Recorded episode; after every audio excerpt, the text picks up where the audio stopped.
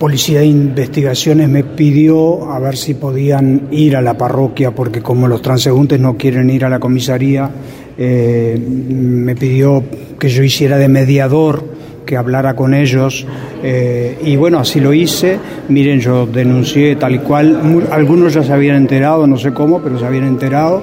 Eh, la policía de investigaciones me pidió eso, la parroquia les proporcionó los medios materiales para poder entrevistarse en privado y lograron este, eh, testimonios de, al menos seis de ellos este, y quedaron muy satisfechos los de investigaciones porque encontraron los lugares eh, y sobre todo el perfil y, el modus operandi de, los agresores. ¿Qué denunciaron esas personas?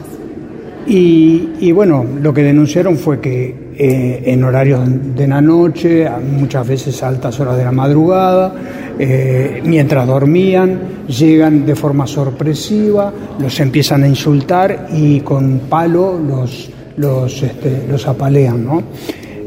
ellos logran ver este, que andan en, en, un, en uno o en dos vehículos, a veces son cuatro, a veces son ocho, a veces con un palo, ellos dicen palo de béisbol, no sé si será así, a veces con cadenas, eh, los agreden eh, y claro, ellos eh, se, después de apalear tratan de salir corriendo y bueno, y es, es como una intervención tipo flash.